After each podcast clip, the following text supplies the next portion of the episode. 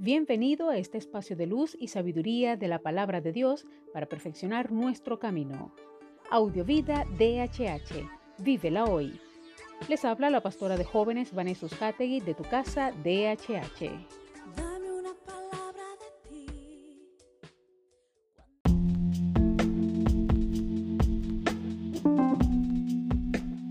El mensaje de hoy se titula Redención. Mateo 6:14 dice, Porque si vosotros perdonáis a los demás el mal que os hayan hecho, también os perdonará a vosotros vuestro Padre Celestial. Pero si no perdonáis a los demás, tampoco vuestro Padre os perdonará vuestros pecados.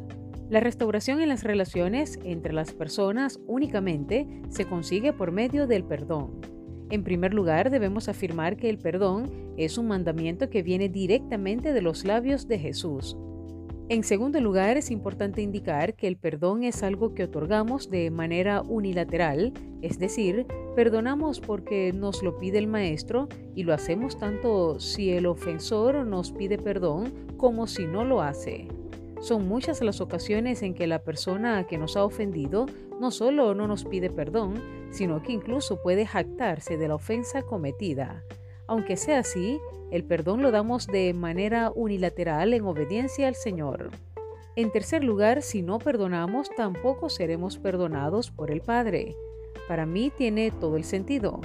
El Señor, forzándonos a perdonar, nos está librando de que el ofensor siga teniendo poder sobre nosotros por medio de la amargura, resentimiento, frustración, ira, entre otros, que la ofensa no confesada sigue generando en nosotros. Perdonando nos libramos de su poder y control sobre nuestras vidas. Ahora pregunto, ¿cuál es el principal obstáculo para perdonar? Reflexionemos en esto y oremos.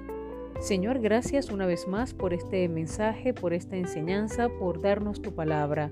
Gracias porque es claro tu mensaje cuando dice que perdonemos para que nosotros también seamos perdonados. Solamente podríamos lograrlo, Señor, con tu amor, con tu presencia, con el poder de tu Espíritu Santo, que es el que nos mueve, nos da conciencia plena de cuánto debemos amar y cuánto debemos perdonar, aún cuando el ofensor ni siquiera nos haya pedido perdón. Tú nos pide que perdonemos. Gracias Señor porque tu amor es el que nos sostiene, nos levanta. Eres tú el que sana nuestras heridas y eres tú Señor el que venda y levanta nuestras cabezas. Gracias Señor. Amén.